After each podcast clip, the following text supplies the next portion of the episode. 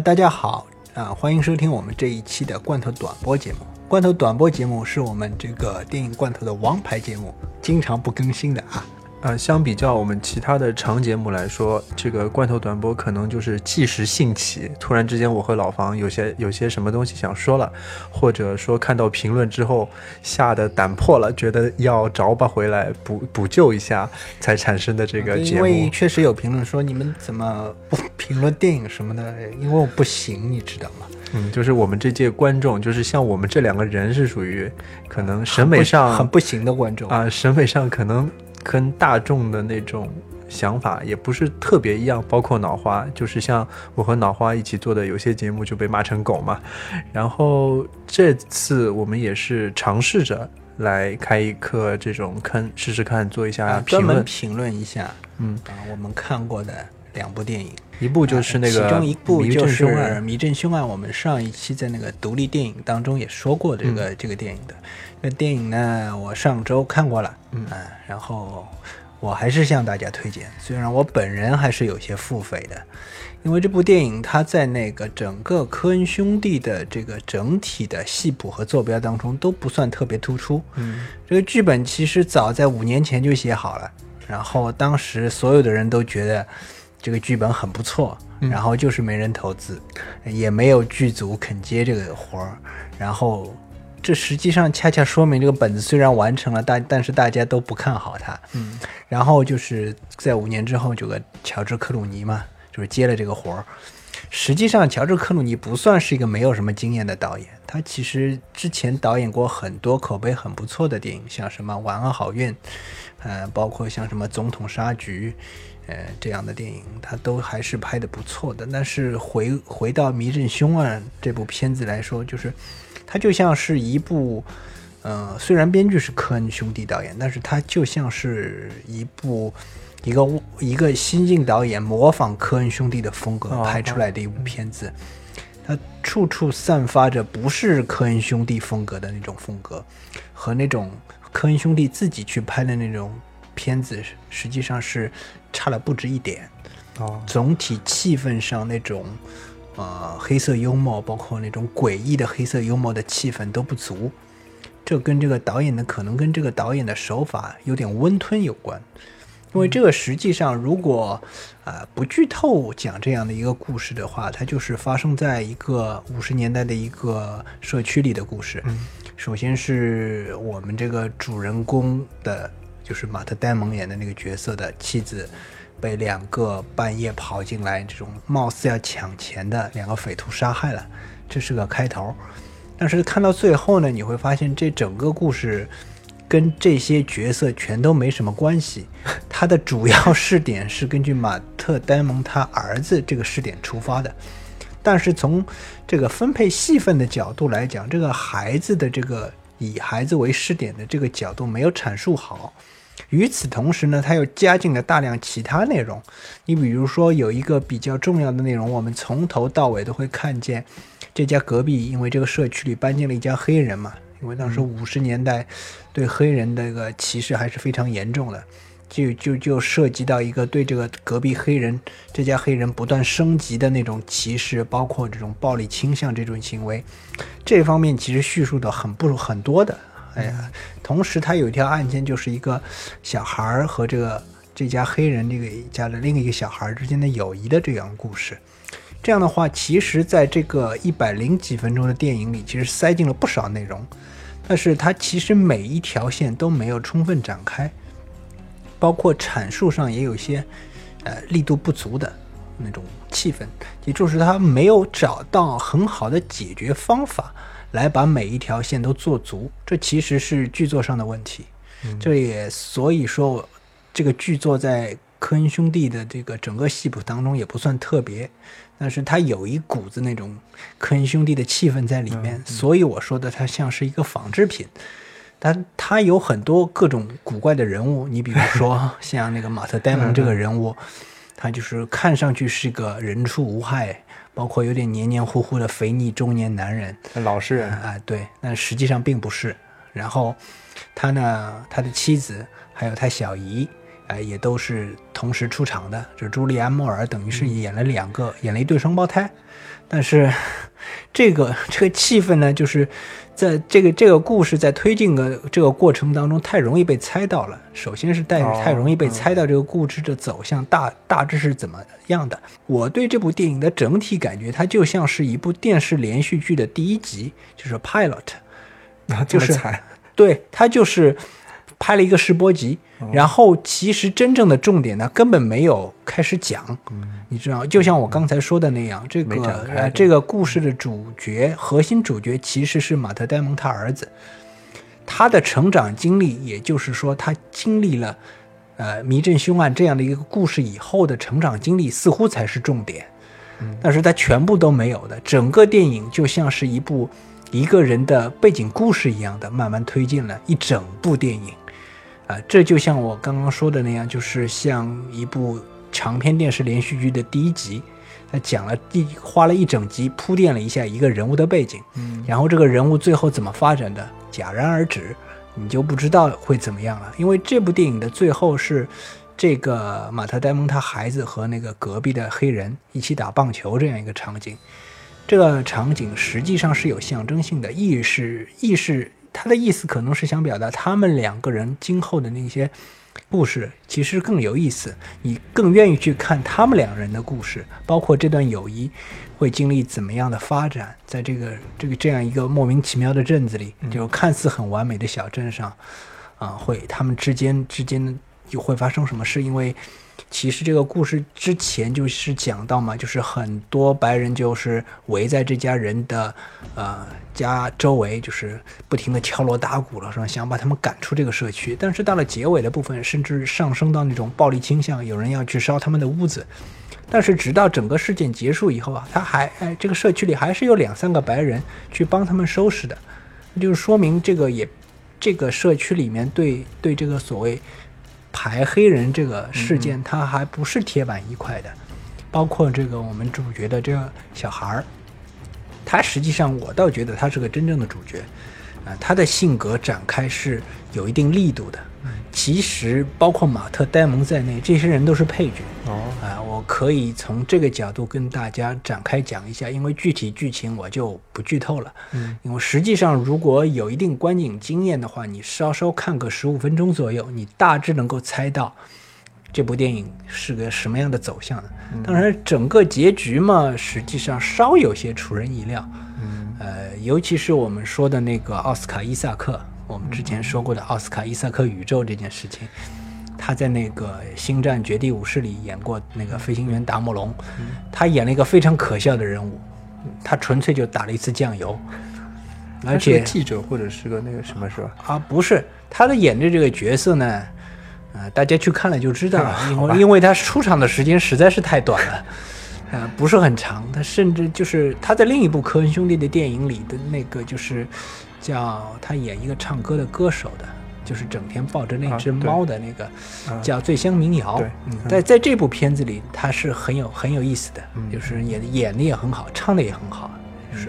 展现出他一个多面手的特点。然后弹的也不错。对他小打了一把酱油，虽然我对那只猫更感兴趣，对吧？呃，他小打了一把酱油，而且。感觉这角色找个其他什么怪模怪样的演员来演也也没有关系，你知道吗？怪模怪样还行。对，因为呃，他只要这个这个奥斯卡·伊萨克只要一贴上胡子，这样子就非常奇怪，你知道吗？如果不蓄胡子的话，其实还有点小帅的。嗯嗯，啊，这个这我给这个《迷阵凶案》给我的就是这样一个感受，而且呢，这个这样一部电影，你如果在大荧幕上看呢，你稍稍会有觉得有一点不值得。就是它可能给你的这种影院体验不是特别充分啊，就是视听体验层面，对吧？对，但是给人的感觉就像是我刚刚说的，你如果在网飞、呼噜或者亚马逊的某一个电视剧里面，或者电影这种点播频道里看一个这样的故事，哎，你会觉得刚刚好，因为它不是特别长嘛，它也不是特别长，只有一百分钟左右。然后你看完了以后，也许那种。呃，不太满足的那种感受不会那么充分，哎，你会觉得，哎，这这片子挺有意思，如果继续拍下去，说不定又会成为新的爆款哦，新的冰雪暴，对吧？哎，对，也就是这样的一个感觉。总体来说，这像是一部仿制科恩兄弟作品，应该说仿制的还不错，嗯但是毕竟和科恩兄弟巅峰时期的作品，呃，差距很大，应该这样说。嗯，呃，但是呢，我还是推荐大家去看一下，要给他们机会的。对，因为他们的风格还是完全跟别人不一样的。你如果从来没有看过科恩兄弟的电影，你从这个角度去切入是不错的。然后你会发现你，你喜欢的话，你会越来越喜欢。嗯，就是你回过头去那个回顾他那些好的作品的时候，哎，你会从这里切入，你会觉得哎，感觉越来越好。嗯，就是这样。嗯，接下去还有一部电影也是属于我们之前所提及过的，就是《大世界》嘛。它是一部非常非常独立，就是导演一个人 Have a nice day，对啊？，Have a nice day。之前是叫 Have a nice day，但是后面因为更更换名字了，嗯，主要的原因在导演的采访中好像说。啊，大世界这个更能体现世界是这么方方面面非常诡异，各种事情都会发生的那种情况，所以才更名了。然后有可能是要参奖的原因嗯。啊，就就就更名了。因为这个我不知道他在那个他因为的他不是入围了柏林柏林电影节啊，嘛，对对对，嗯，我不知道他那个我不知道他那个参奖的时候版本和现在播放的版本是不是不一样？应该是没有什么不一样的啊啊。是这样啊，对我，我们其实我是在青年影展其实是已经看过，然后嗯导演也跟我们有过一定的交流，然后老房其实今天也看了这部影片嘛。啊啊，我先说说我的，因为在看的时候，我其实是有点，首先说说我这个观众应该属于特别不行，所以我在看这部影片的时候呢，我是有点就是有点小困难。然后因为是青年影展旁边就是各种资深的各种媒体也好啊，就老师也好，特别多。嗯每次爆出爆笑这种情节的话，都是一些可能上了年纪的 上了年纪的人在我旁边笑，然后就所以，我出来之后就觉得这个是一部老梗王电影，就是有有些梗都是比较比较老一点，或者从其他角度来说，那这部影片。带给我的那种视觉的刺激并不是非常好，因为我是我是这样理解动画电影的。我觉得动画电影它在想象力上和画面呈现上，可能是对我应该会有非常高的刺激。那这部一看就是一部说是得奖的一部概念性的影片嘛。嗯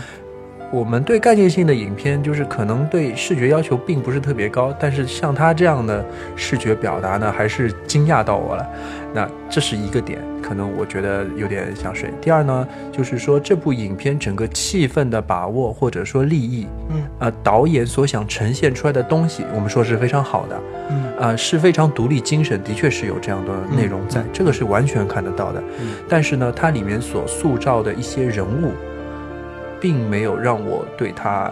有共情，或者我进入不到不了他这个世界，我嗯很难再去关心那些人。嗯他们发生了这个也好，发生了那那个也好，至于他们怎么样死活，我可能在到半段的时候我已经不关心了。嗯我主要还是关心，就是一直在琢磨的，就是导演的，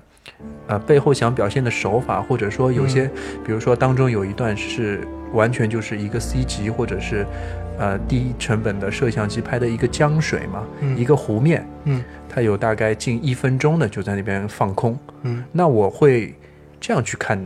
就是看看这些之后会想，哎，导演你的用意在哪里？嗯。这个更像是我们在一些艺术展上看到的一个板块，就是有有些板块会有那个视频的板块嘛，嗯。艺术展的视频板块所会呈现的内容，而不像一个真正有叙事的电影嗯。啊，这可能就是艺术电影了，就变成。嗯所以我对这个就还是蛮难入口的啦。整整个说下来，你怎么怎么想啊，老方？呃，《大世界》这个电影虽然它取名现在叫《大世界》，但是实际上我觉得它的这部动画片的这个这个视野其实反倒是非常狭窄的。我嗯并没有他觉得它展得特别大，它实际上截取了这个嗯社会上的一小部分。嗯嗯，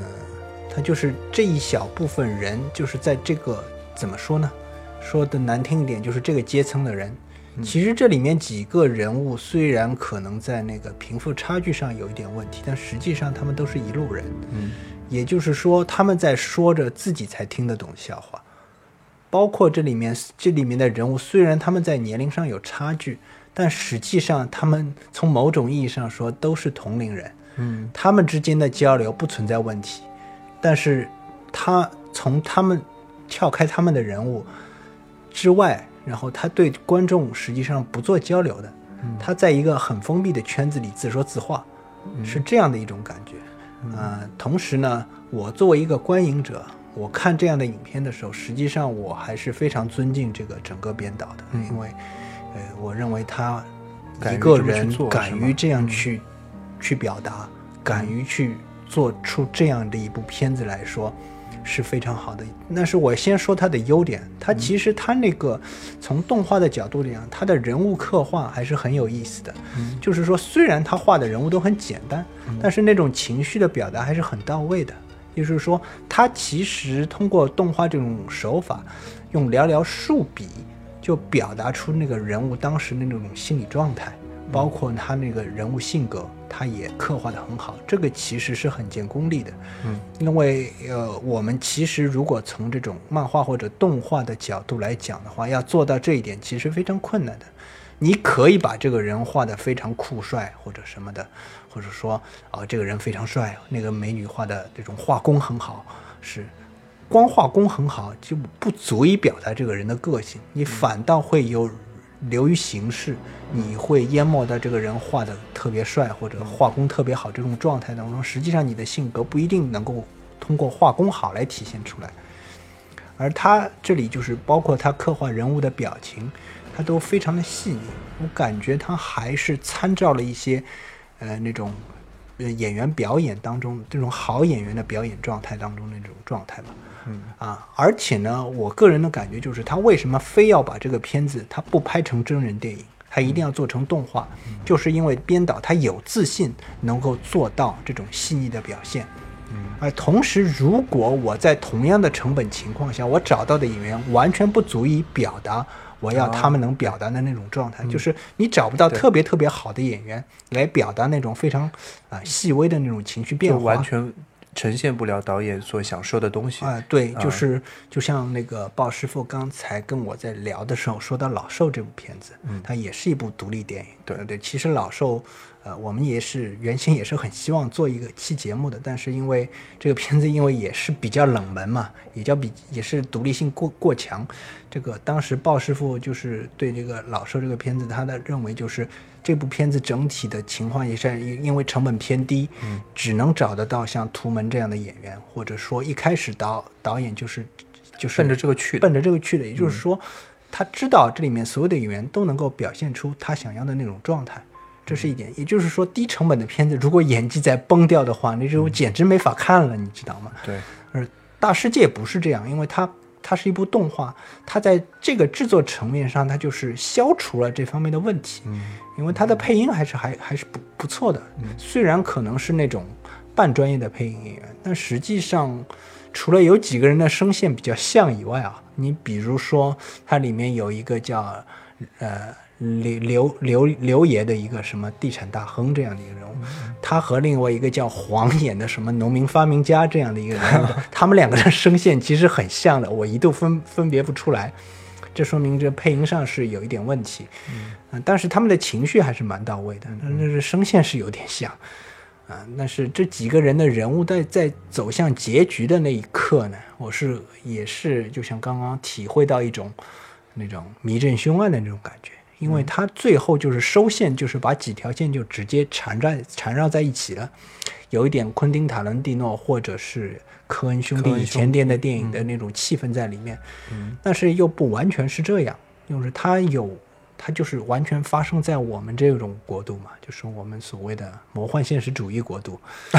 哦，对吧？好吧，它有这样的一种气氛在里面，也就是，但但就像我刚才说的那样，它不是一部完全视角特别开阔的电影，嗯。它就是把整个电影的那个视角死死的锁定在一个很很狭窄的角度当中。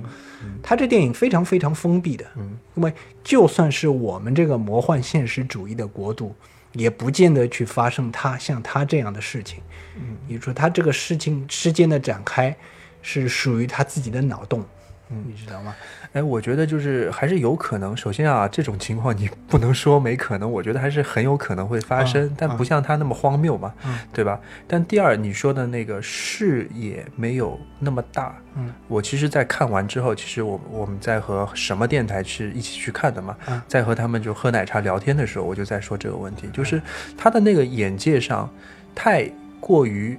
着重于一个，就是它这个层面，就像你说的，就是这里发生的，而没有放大。嗯。就是没有牵扯到一些更多的东西，你背后不能想到太多东西了，嗯。就是这样。呃，有很多人可能说里面有很多时代符号，或者它是像用听新闻，嗯。或者是一些画面中的提示，嗯。或者一些老梗的形式来说这个时代是变化了，嗯，就是这样来体现的。但我觉得这不足以让你去再想到背后的故事。啊，仅仅变成了一个场景道具，啊、用来充实这个画面或者充实你感觉的一种方式，它没有起到让你能够把这个视野放大的作用。其实我是这样想。啊，还有它这个场景也很少，作为一个动画电影，它场景也很少。嗯，像什么诚信网吧是反复出现的，出现到最后我都有点烦躁了，你知道吗？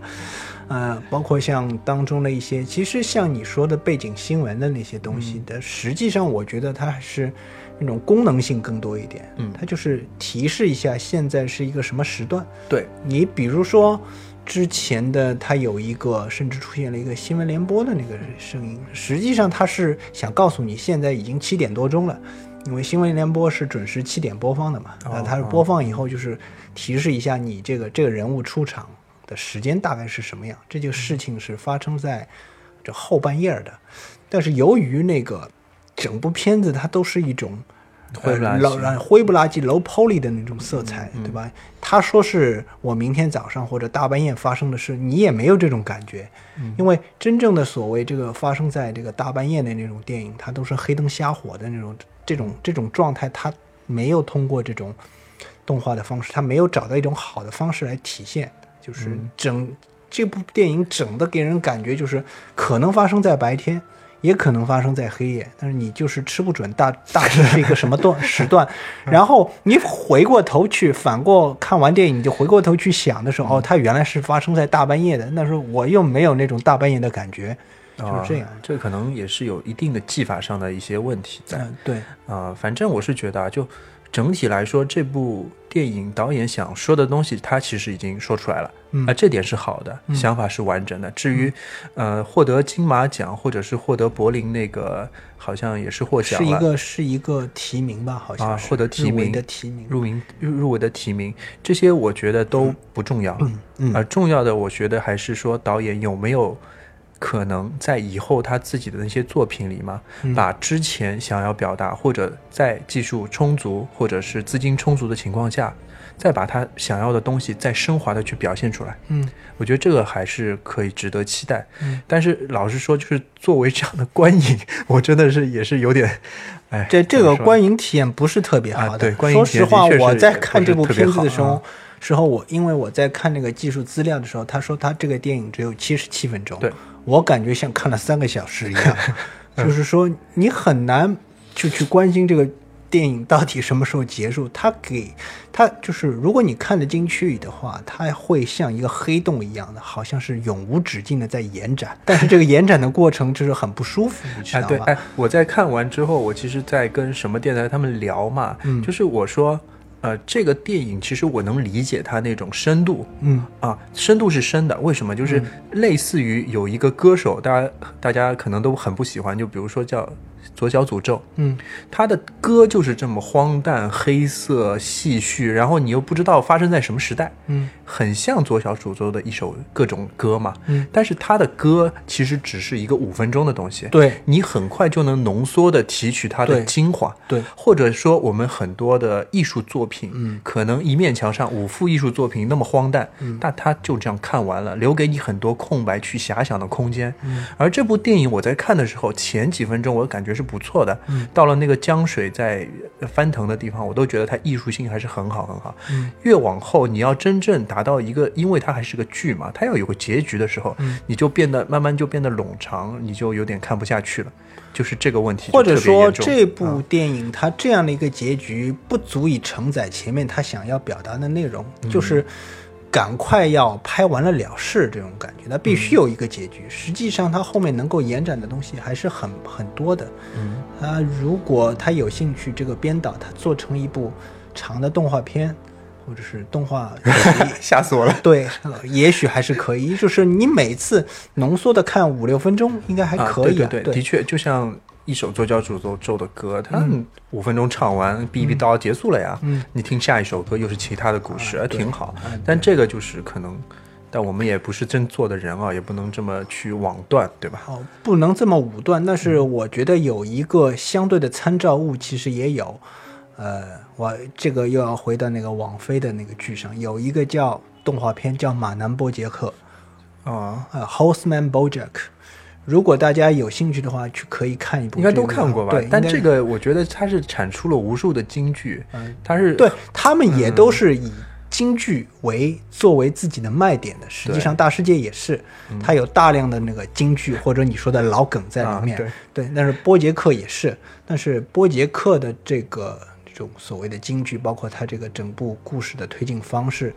呃，跟这部片子是有点类似的地方的。嗯但是这部片子有时候你做成专门的一部大电影的话，看起来有点累，反倒是像做成那个波杰克这样一部一部的那种电视剧，或者这种或者说是一次性播出那种小动画片，你看的时候也可能感觉会更好一点。哎，说到这里，我倒觉得，包括《迷阵凶案》和这个大事件，实际上它都有一个同样的问题。呃，先说他们的相似之处吧。我这两部片子看过来，它它这个，呃，这个《迷阵凶案》这个结尾也是发生在夜里，最后的故事也是结尾，包括呃结束的一个高潮，它也都是发生在那种半夜的那种状态。这个大世界几乎是从后三分之二开始，好像就进入大半夜的状态了。虽然我没有看出来，呃，包括他们想要讲的一些东西都是是点比较分散，就很难收拢起来。如果有更长的篇幅的话，会更好。这反正这就是我对这两部片子的感受。嗯，呃，这其中如果《迷阵凶案》如果还有电影院在放的话，其实这两部应该还是会坚持一啊，下。对、嗯我其实我还是说是你如果想获得一些不一样的体验的话，还是可以去看一下，尤其是《大世界》和《迷阵凶案》这样的片子，也就是说。纯从商业角度来讲的话，应该是没什么商业卖卖点的。但是我的意思就是，不能放弃这样的片子，嗯啊、就是要让他们的编导有继续动力继续做下去的话，我觉得还是应该去支持一下的。对，应该支持一下。好，那这一期我们也漏了很多自己的短板和呃审美上的不足啊，希望以后还能大家继续支持，好吗？啊、说到这里就结束了好，那么这一期的罐头短播就到此结束。啊，还蛮长的呢。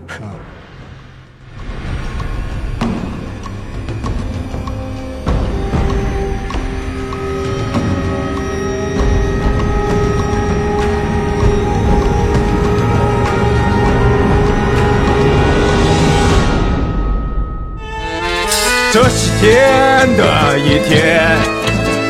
我玩命的捶打着我胸膛，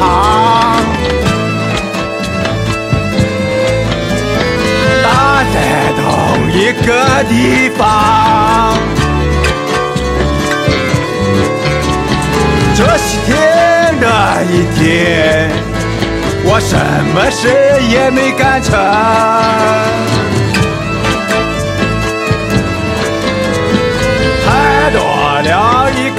个